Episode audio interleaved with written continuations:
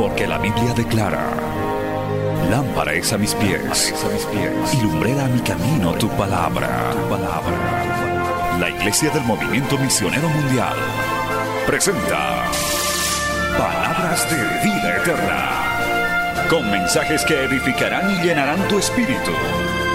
Con ustedes, el mensaje de hoy.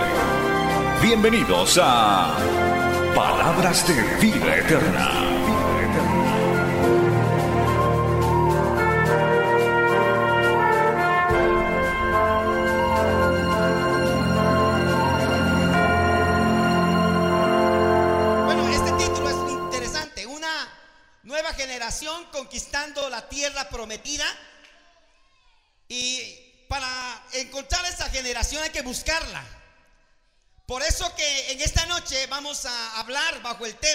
En busca de una generación que provoque un avivamiento. Y esperamos que en esta noche se levante una generación poderosa con el poder del Espíritu Santo, hermano, para provocar una bendición en cada lugar, en cada lugar y región donde se encuentren, hermano. Puestos en pie, capítulo 4 del libro de Génesis, versículo número 25 y versículo número 26. Maravilloso es el Señor.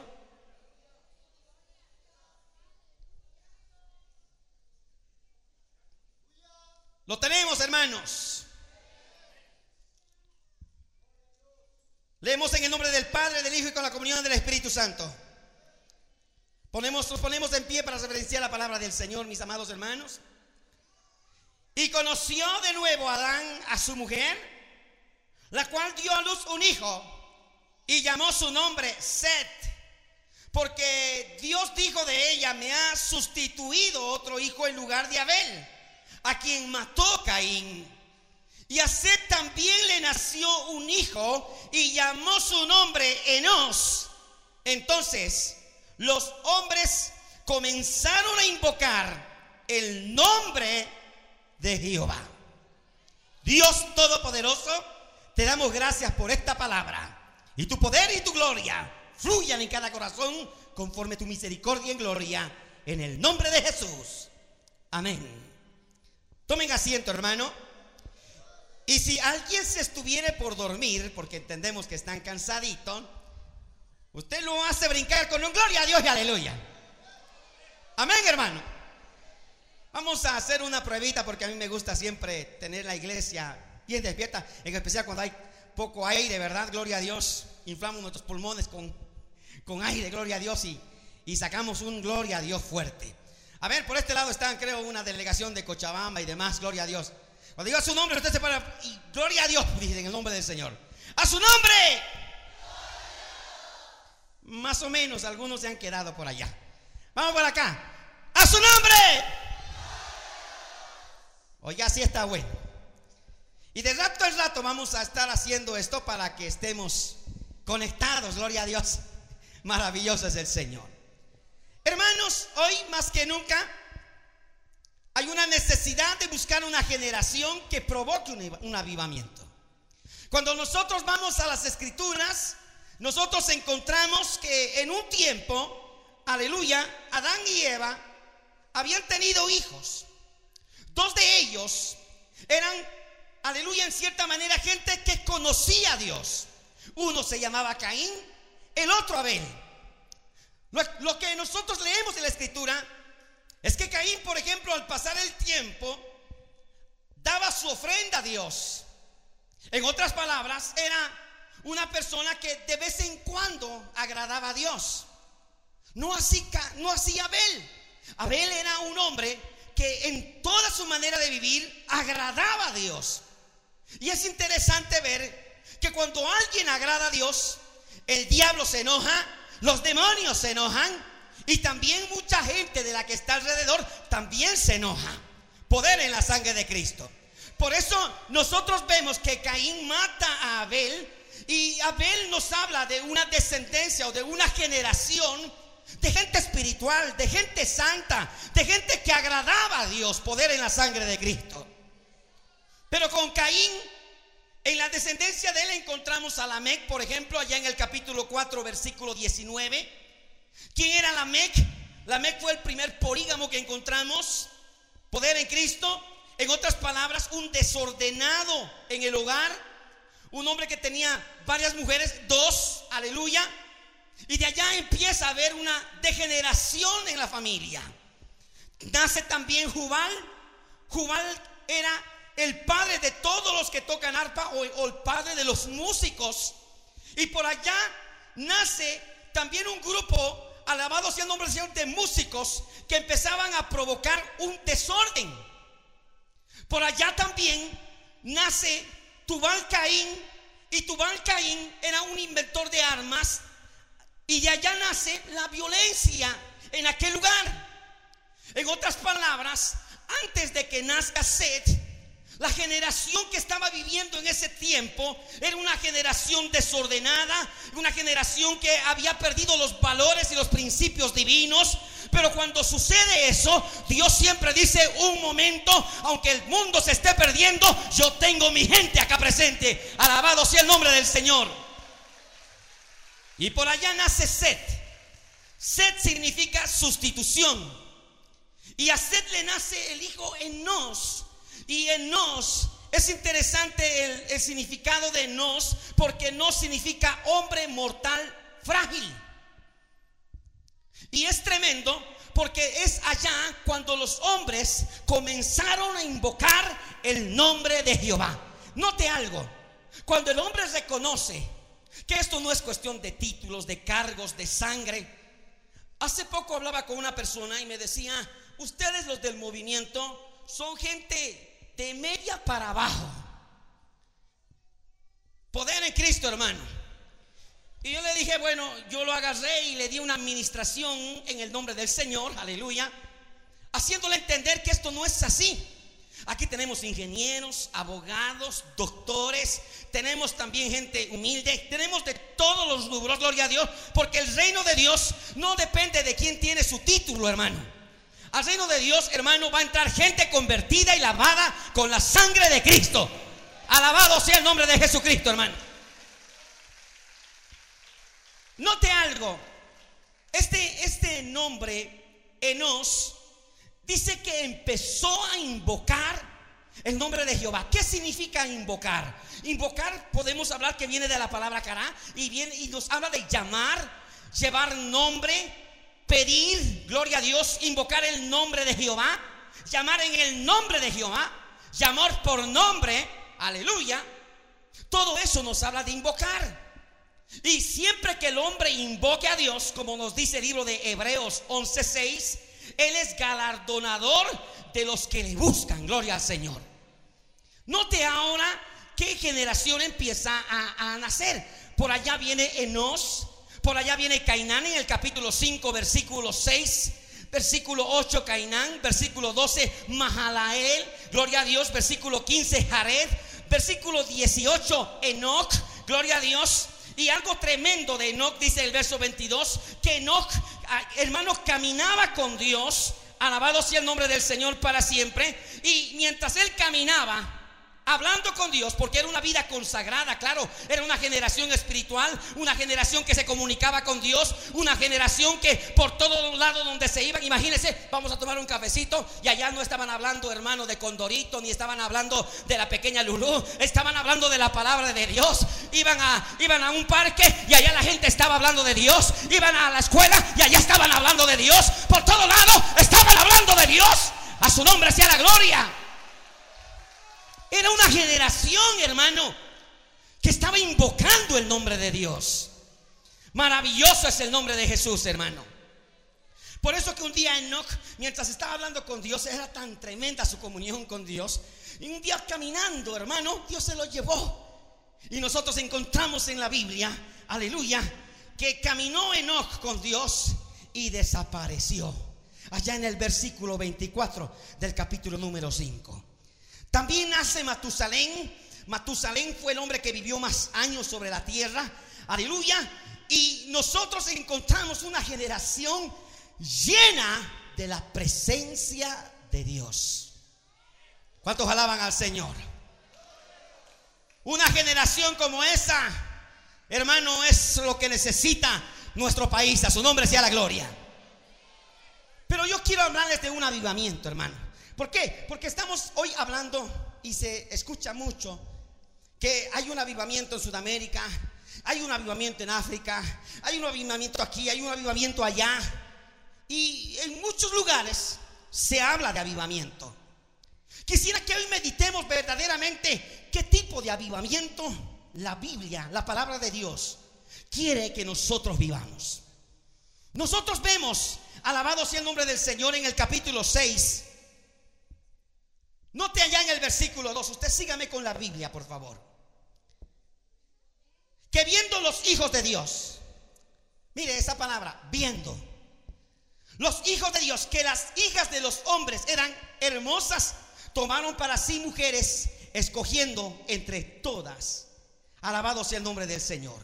Y dijo Jehová, no contenderá mi espíritu con el hombre para siempre, porque ciertamente él es carne, mas serán sus días 120 años. Note algo interesante. Número uno, que era una generación que estaba invocando a Dios. Como les había dicho, uno ya había desaparecido, Dios se lo había llevado. Pero mientras iban caminando, algo pasó. Empezó a entrar por sus ojos la mundanalidad, el pecado. Por eso es que tenemos que cuidarnos, hermanos. Porque ahora que Bolivia está cogiendo un impulso, gloria a Dios, es ahora que el diablo se va a mover con toda su furia. Y van a venir ofertas. Y van a venir muchas cosas. Queriendo penetrar, infiltrarse dentro de la iglesia del Señor. Hace poco, exactamente hace dos años, viajé con mi esposa a Grecia. Qué tristeza encontrarme con las ruinas allá en Atenas. Ver solamente fotografías de lo que quedó en Corinto. Ver solamente piedras por allá y piedras y ruinas. Cuando en la Biblia encontramos esos lugares fueron llenos del poder de Dios un tiempo atrás. En el tiempo de Pablo, mis amados hermanos, Corinto era una iglesia poderosa, rica, llena del Espíritu Santo. Empezaron a tener problemas, disensiones, contiendas, pero gracias a Dios se llegaron a corregir en el tiempo de Pablo. Pero hoy por hoy, en Atenas, se habla quizá de unas 20 iglesias en todo el país, hermano, de iglesias evangélicas. Y sabrá Dios de todas esas 20, ¿cuántas verdaderamente serán iglesias de sana doctrina? La sangre de Cristo tiene poder. Nosotros vemos acá, mi amado hermano, aleluya, que definitivamente, hermano, algo había pasado con esa generación que estaba invocando a Dios. Dice allá el verso 5 del capítulo 6, y vio Jehová que la maldad de los hombres era mucha en la tierra y que todo designio de los pensamientos del corazón de ellos era de continuo solamente el mal. Qué terrible. Ya no había ese corazón temeroso de Dios. Hoy en muchas iglesias están cauterizados por el pecado.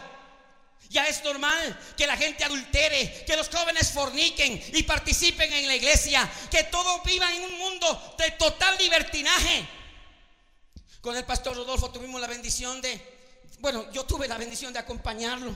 Llegamos a Islandia y allá en un país tan frío, tan congelado, empezamos a dar un culto allá, un culto abierto allá. Vinieron algunas personas allá, islandeses, nacionales de aquel lugar. Y mientras empezaba a predicar el pastor, eh, la palabra corría y corría y corría. Y empezó a darle duro a la fornicación. Y la traductora que estaba al lado, en un momento una de las que estaba oyendo dice, por favor, pare, pastor. Era una diabla latinoamericana y le dice, traduce lo que está diciendo el pastor.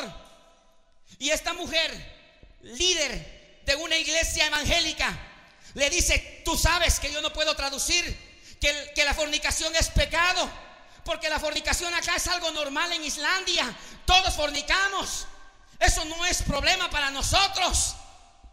Mientras el pastor Rodolfo hablaba una palabra poderosa contra el pecado, esta mujer en, su lenguaje lo cambiaba el mensaje, haciendo entender que la fornicación era algo normal, era algo que debían practicarlo, era algo cómodo, era algo para conocerse mejor. Que el Señor reprenda al diablo en el nombre de Jesucristo. Y así países como esos, con líderes religiosos como esos, se encuentran hoy podridos y corrompidos por el pecado. Pero ¿sabe qué? mientras Dios estaba pensando, alabado sea el nombre del Señor, había un hombre que todavía se mantenía, había un hombre que todavía seguía invocando al Señor, había un hombre con su familia que todavía seguían clamando a Jehová de los ejércitos. Y ese nombre lo encontramos en el versículo número 8 del capítulo 6, donde dice, pero Noé halló gracia ante los ojos de Jehová. ¿Cuántos alaban al Señor? Nosotros creemos que no somos la única iglesia. Y nunca hay que pensar que somos la única iglesia en el mundo. No, porque si pensamos así nos volveremos una secta. Nosotros somos parte del pueblo de Dios que está sobre la tierra, alabado sea el nombre del Señor. Pero sí, parte de un pueblo de Dios que sus fundamentos están no en la música, no en los ritmos, sino en la palabra de Dios. Y es la palabra de Dios que nos mueve, es la palabra de Dios que nos da convicción, es la palabra de Dios que nos da poder, es la palabra de Dios que nos levanta, alabado sea el Señor. ¿Cuántos pueden alabar al Señor, hermano? Aleluya. Por eso, que es interesante Mateo 15, 8 lo que dice, ¿verdad? Cuando dice, este pueblo de labios me honra, mas su corazón está lejos de mí. Ojalá que en esta noche todos tengamos ese corazón de, de verdad de darle la gloria, de darle la alabanza y la honra a aquel que vive por los siglos de los siglos. Y a su nombre. Maravilloso es el Señor. ¿Qué pasó con Noé? Vámonos a Hebreos 11:7, por favor, sígame allá.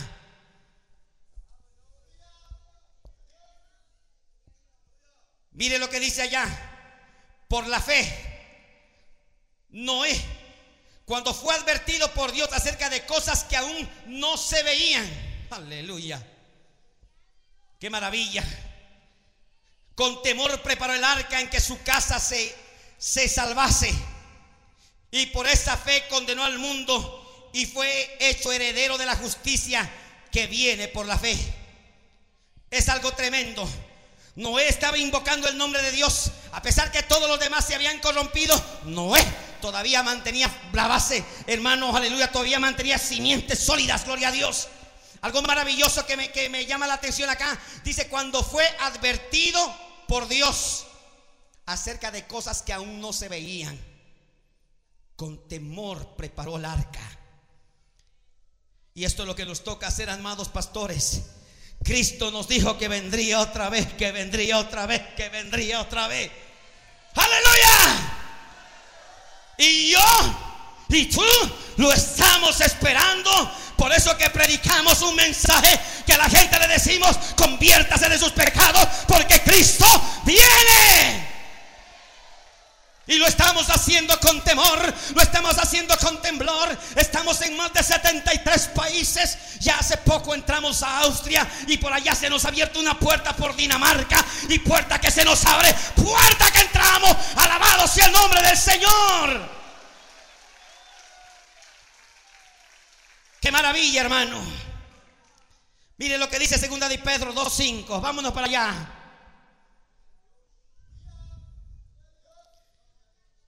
Dice allá la palabra del Señor. Y si no perdonó al mundo antiguo, sino que guardó a Noé pregonero de justicia con otras siete personas trayendo el diluvio sobre el mundo de los impíos. Oiga, algo terrible. ¿Cuántos se salvaron? Oiga, mi hermano.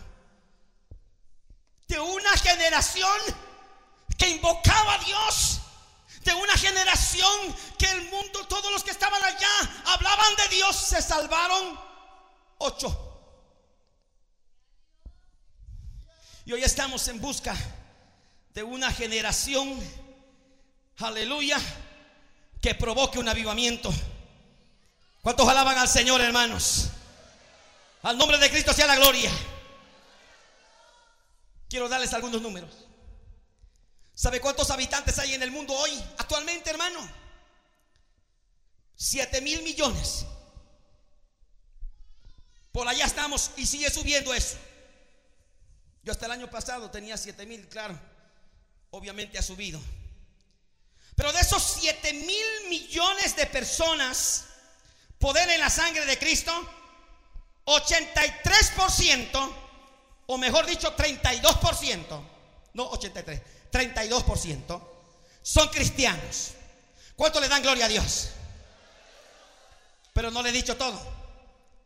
Porque dentro de esos 32 cristianos que en, en la estadística se consideran como cristianos, están mormones, solo Jesús, católicos, cristianos evangélicos y etcétera. Y todo el que dice Jesucristo por allá, 32.5. En otras palabras, de ese 32 haciendo un cerdidodeazo por allá, son 8.2% del pueblo cristiano evangélico actual sobre el planeta Tierra. Escuchen lo que dice, el Islam tiene 19%, el hinduismo tiene 13%, el budismo 5%, el judaísmo casi 0.24%, entre el ateísmo y los, los que no tienen religión están casi por un 14 a 15%. Y lo que me llama la atención a mí es que si tendríamos que ver y analizar de ese 8.3% de cristianos genuinos que supuestamente hay sobre el planeta Tierra, realmente cuántos de esos serán verdaderamente convertidos. Porque hoy cualquiera dice, yo soy cristiano evangélico, fuma, miente, habla malas palabras, se va a emborrachar, adultera, fornica. Pero dice que es cristiano evangélico. Dice que es un hijo de Dios lavado con la sangre de Cristo. Poder en la sangre de Jesús. Amén, hermanos. De ese 8.3% que estoy hablando, les alabado sea el nombre del Señor. En muchos lugares, hermanos, no sé por acá cómo estará, pero por allá ha entrado el reggaetón que no tiene idea. Los hermanos están ahora al estilo reggaetón y por aquí, por allá, y moviendo por acá, y moviendo por acá. Poder en Cristo, hermano.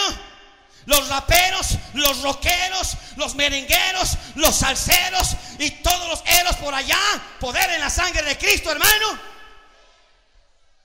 Ya los templos se han convertido en discotecas, hermano. Donde ahora los músicos lo que hacen es una demostración de sus artes, hermano, musicales que tienen.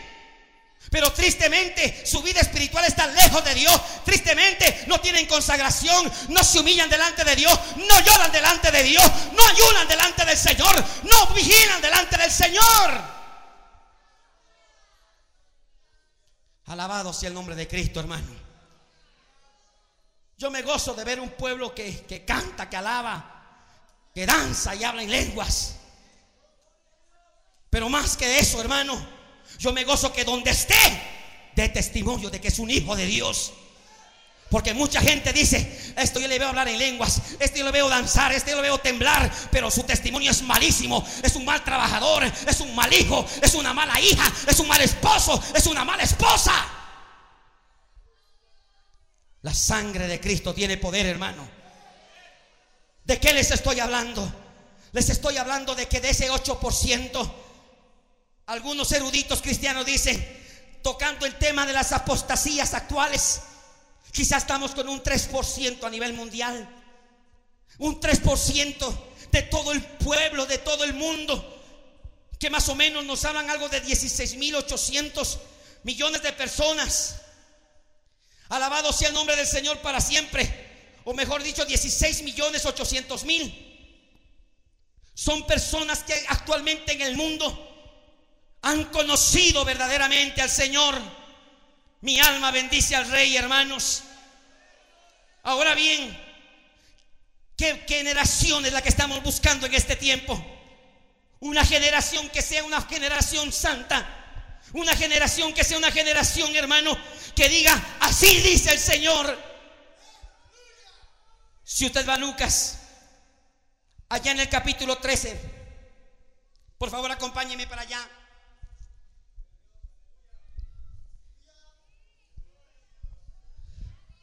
Alguien empezó a preguntar en el versículo 23. Y alguien le dijo, Señor, son pocos los que se salvan. Y él les dijo, oiga bien, alguien se estaba preocupando. ¿Por qué se estaba preocupando? Porque eran cuántos? Eran pocos los que se estaban salvando. Y entonces el Señor les dice, esforzaos y entrad por la puerta angosta porque os digo que muchos procurarán entrar y no podrán.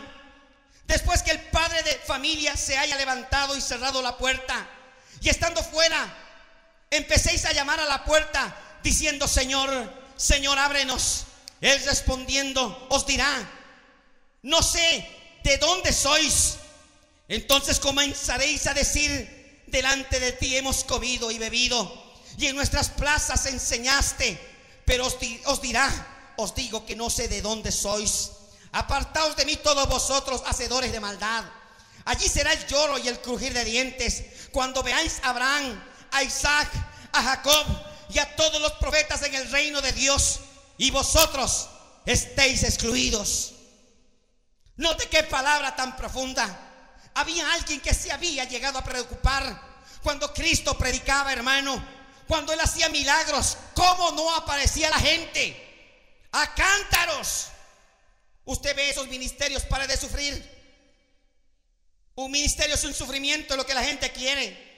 Quiere recibir milagros, sanidades, pero no quiere pagar un precio. Y usted ve cómo están abarrotados esos lugares, llenos. Pero el Señor a muchos de ellos ni siquiera los conoce. Muchos de esos ministros, hijos del diablo, aprovechadores, ladrones, sinvergüenzas. Lo único lo que están haciendo es aprovecharse de la gente humilde y de un pueblo también que definitivamente quiere las cosas fáciles. Hoy se hablan de grandes ministerios, pero verdaderamente, mi amado hermano, es triste ver una campaña evangelística. Cuánta gente se viene a los pies del Señor, hermano, y empezamos a contar realmente conversiones genuinas. Son pocos. Algunos pasan porque los empujan.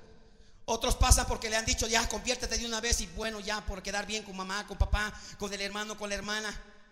Se convierten, aparentemente. Pero no hay una, una conversión genuina, poder en la sangre de Cristo. Mire lo que nos dice Mateo 7. Vámonos para allá, mi hermano. Capítulo 13, hermanos. Dice allá la palabra del Señor. Entrad por la puerta estrecha, porque ancha es la puerta y espacioso el camino que lleva a la perdición, y muchos son los que entran por ella porque estrecha es la puerta y angosto el camino que lleva la vida, y pocos son los que la hallan. Yo quiero que le diga al de al lado, si tú estás convertido, dile, qué privilegio de ser un hijo de Dios. Dígaselo, por favor.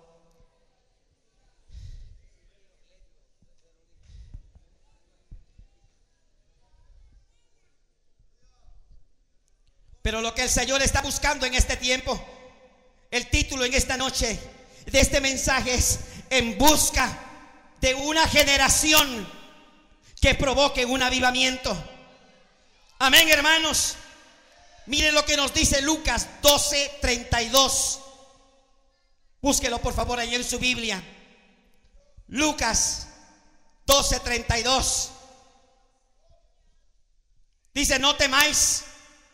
La palabra que usa ya es manada pequeña. Amén, hermanos. Porque a vuestro Padre le ha placido daros el reino. Preocupémonos de algo, iglesia.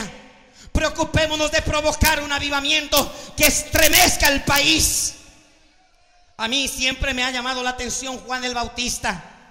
Es un hombre nada popular que sale del desierto y cuando la gente lo ve, ese mensaje era un mensaje que traspasaba. Generación de víboras, arrepiéntanse. Hipócritas y aquí y allá. Un mensaje como esos, hermanos. Cualquiera le diría quién se va a convertir con ese mensaje. Pero había algo que pasaba en Juan el Bautista. Que esa palabra era ungida. Que esa palabra era poderosa. Que esa palabra hacía que la gente se convierta. Que esa palabra hacía que la gente reaccione. A su nombre sea la gloria. Una generación como la de Juan del Bautista, que cuando se paraba, no importa si era el rey, no importa si era quien sea, le decía, así dice el Señor, no te es lícito tener esa mujer. Aleluya. Un hombre que aunque le volaba la cabeza, tenía una convicción clara. Estaba compartiendo con la iglesia. Allá es triste. Oiga, la Biblia dice que como en los días de Noé, así será la venida del Señor.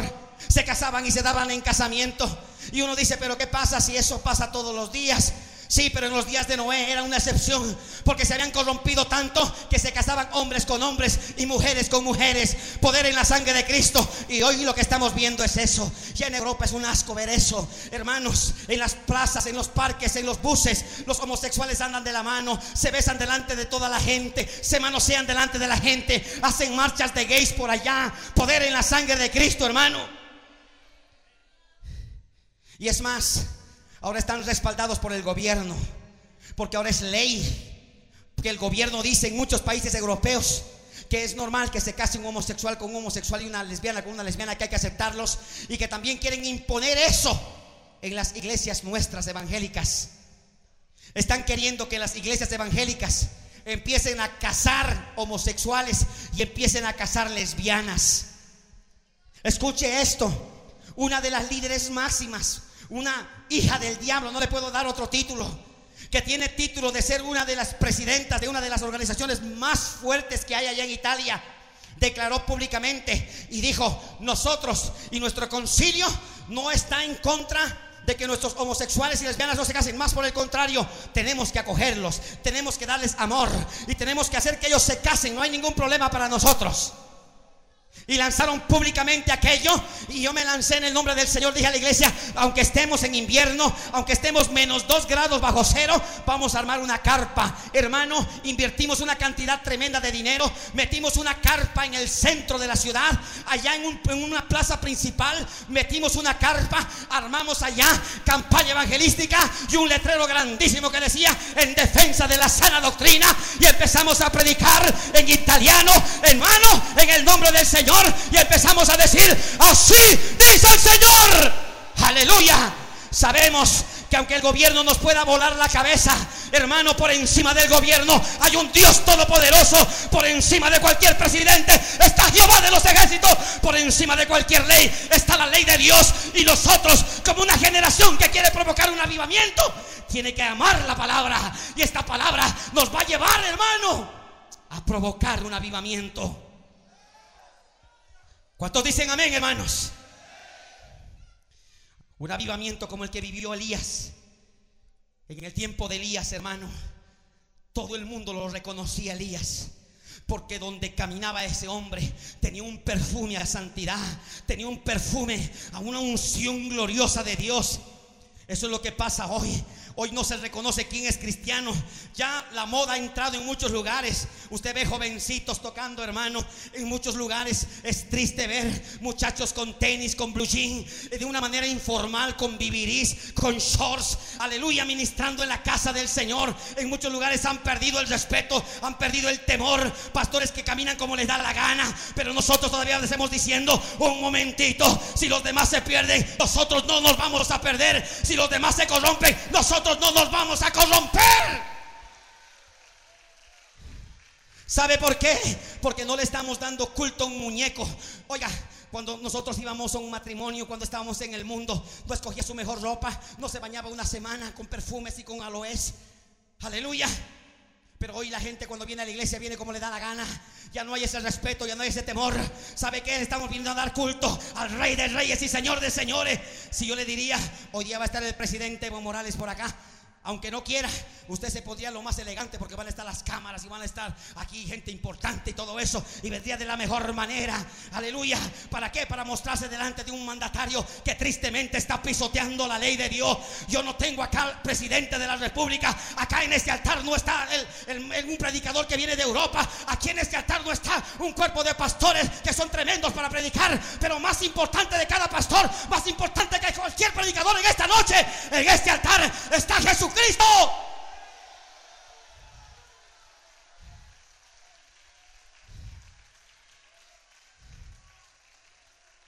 Y el culto le hemos venido a dar a Él. Por eso que nosotros le alabamos. Por eso que nosotros nos gozamos. Por eso que nosotros hoy cantamos de júbilo y alegría. Porque aquí está Jesucristo.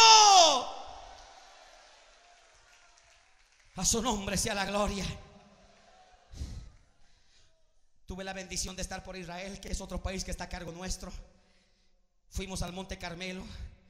Allá en el Monte Carmelo, en una parte del monte, han convertido eso en un templo terrible que se llaman los Bahá'í.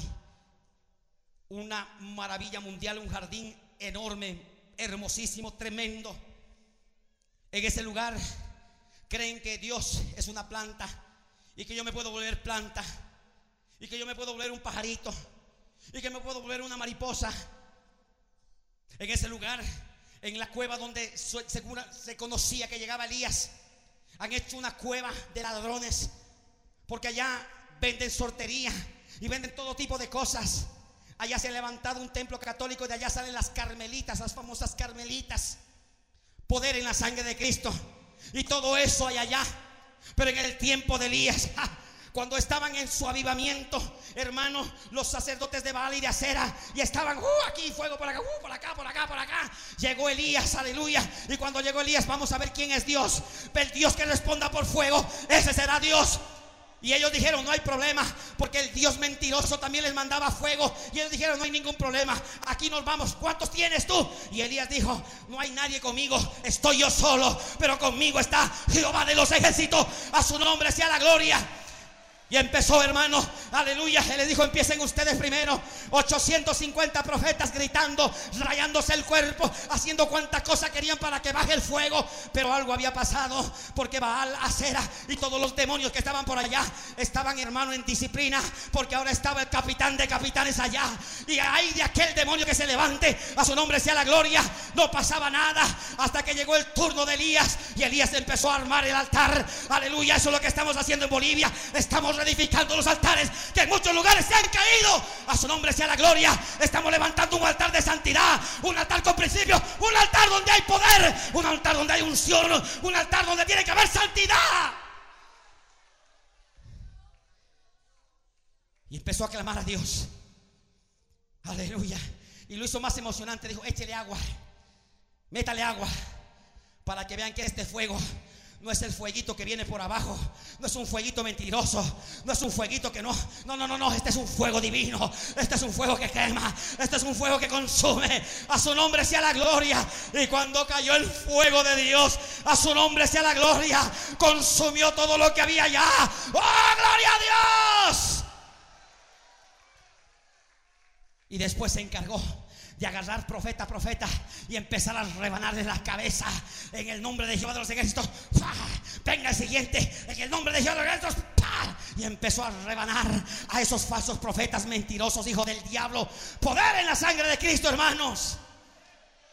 Hoy estamos en busca de una generación que provoque un avivamiento.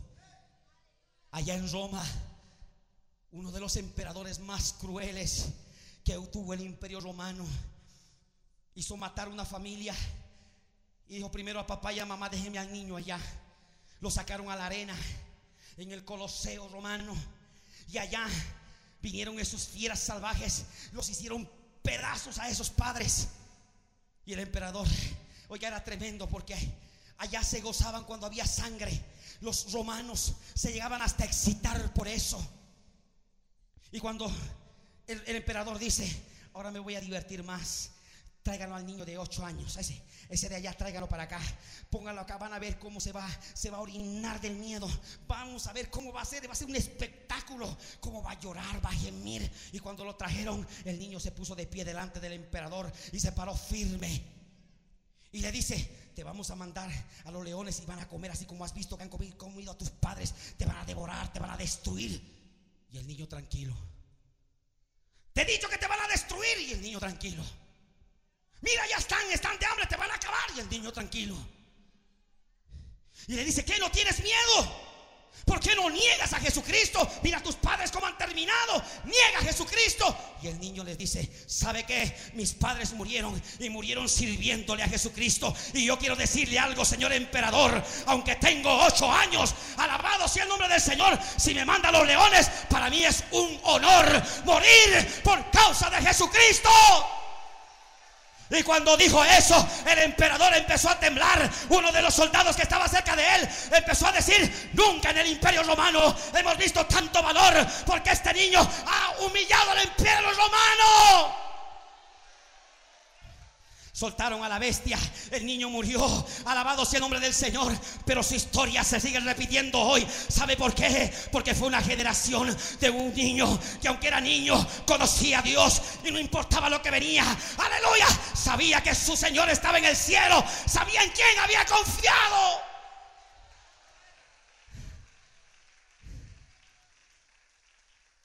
Quiero terminar con Lucas 8, 9. Porque quiero hablar de una parábola importantísima. Alabado sea el nombre de Jesucristo. La sangre de Cristo tiene poder. Los, para, los, los, discípulos le preguntaron al Señor diciendo qué significa la parábola del sembrador. Verso 10. Él les dijo, a vosotros os es dado conocer los misterios del reino de Dios pero a los otros por parábola, para que viendo no vean y oyendo no entiendan. Y les dijo esta parábola a la de la iglesia. Escuche bien, verso 12. Y los de junto al camino son los que oyen.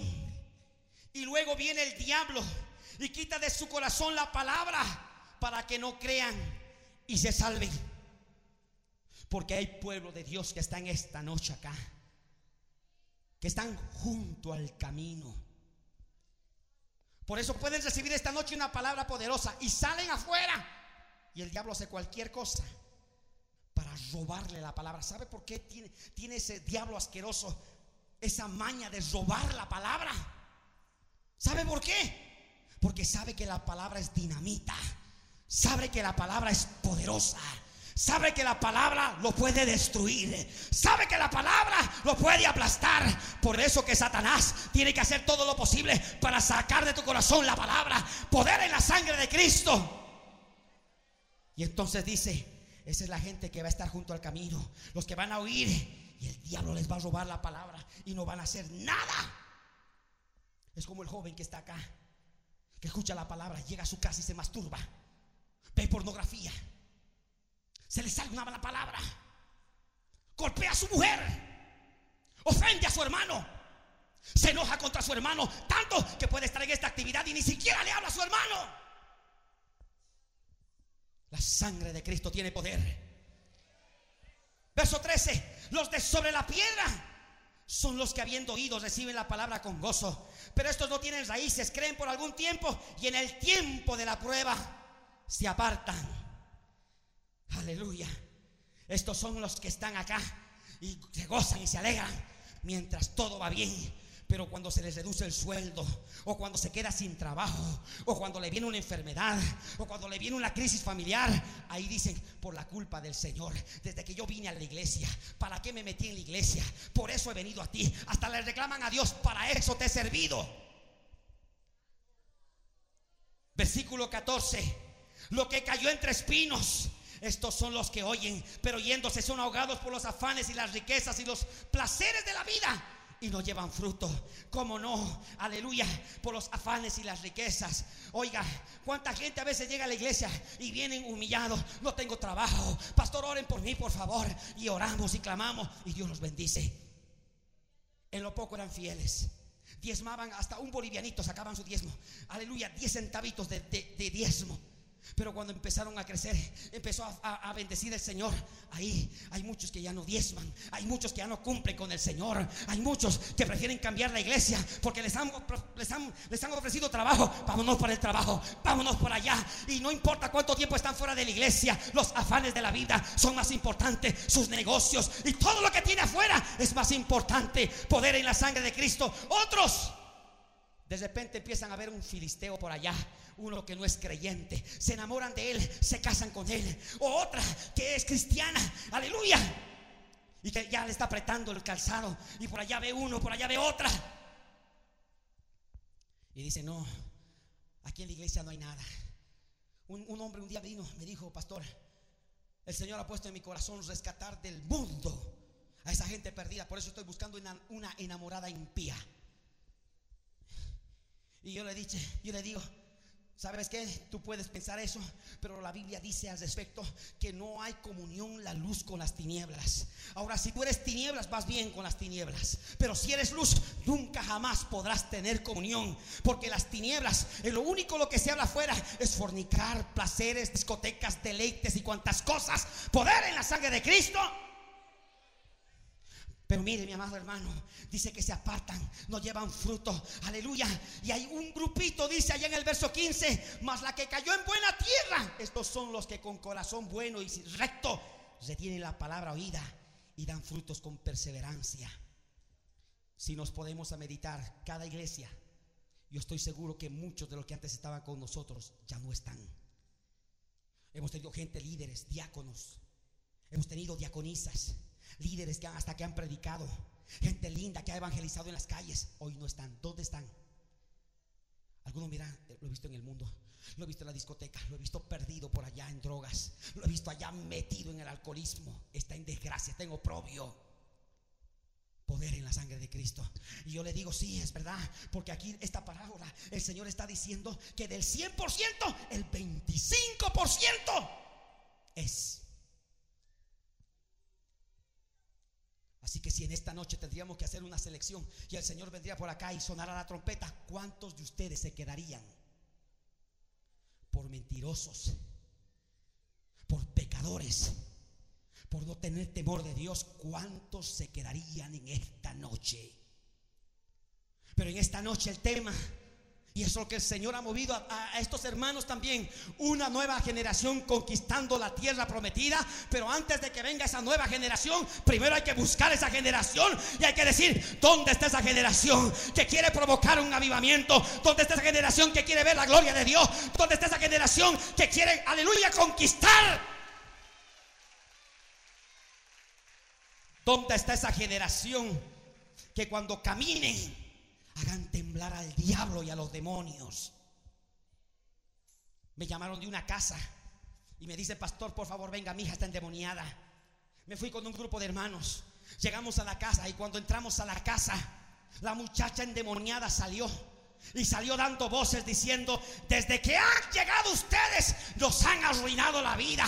Ya no podemos vivir acá. Y empezamos a decir, cállate Satanás. Claro, porque aquí llegó la palabra, aquí llegó el poder, aquí llegó el Jesucristo. Alabado sea el nombre del Señor. En el nombre de Jesús, sal fuera de esta vida, sal fuera de esta vida. El demonio salió de esa muchacha. Hoy toda la familia le está sirviendo al Señor. Y estamos rogando de que cada familia que se convierta al Señor se mantenga firme, con convicción, segura en el Señor. Yo creo que en esta noche hay un reto, hermanos. Yo sentí eso en mi corazón en esta noche. El reto es cuántos quieren provocar un avivamiento. ¿Cuántos quieren negarse a sí mismo, morir? Morir a la carne. Morir a todo lo que hay por delante. Alabado sea el nombre del Señor. Morir a los proyectos. Yo estoy seguro que muchos tienen proyectos acá. Han dicho, voy a hacer mi casa, voy a hacer esto, voy a hacer este otro, voy a sacar el profesional y ya ves, todo está bonito. Preocúpate que, lo que, estás, que lo que estás planeando esté dentro del plan de Dios. Amén. Y para hacer eso hay que morir a la carne. Hay que morir al yo. Y decirle al Señor en esta noche, yo quiero ser una generación que provoque un avivamiento. Yo quiero ser una generación que provoque un avivamiento. ¿Dónde está esa generación, hermano? Vamos, yo te voy a invitar a que vengas esta tarde y hagas un compromiso con el Señor. ¿Dónde está esa generación que de verdad quiere, quiere provocar un avivamiento en este país?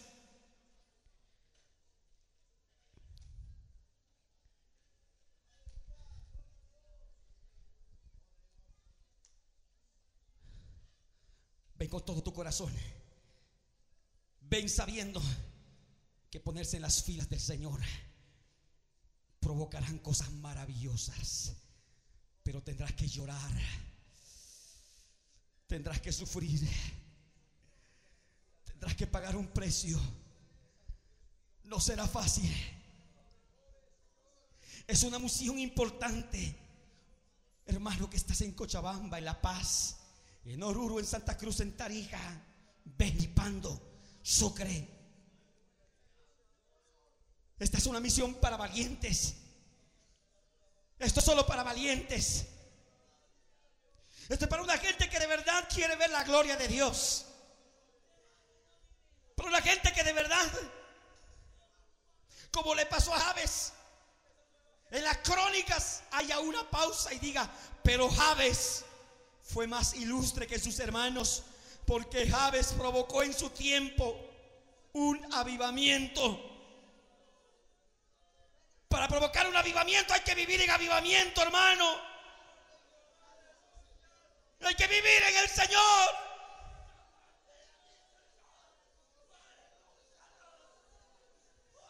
Alabado sea el Señor. Espíritu de Dios. Una generación que provoque un avivamiento. Una generación que haga temblar reinos. A su nombre sea la gloria. Una generación que cuando estés en tu colegio, estés en la universidad, estés en tu trabajo, estés donde estés, hagas temblar al diablo y a los demonios. Una generación que vea milagros. Oh, gloria a Dios.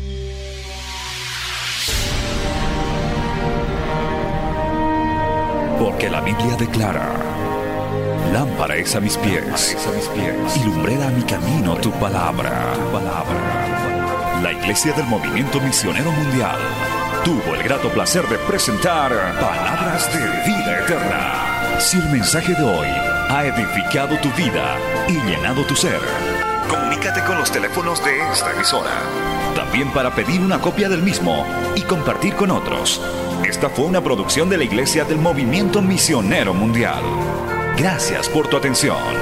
Hasta la próxima. Hasta la próxima. Hasta la próxima. Hasta la próxima.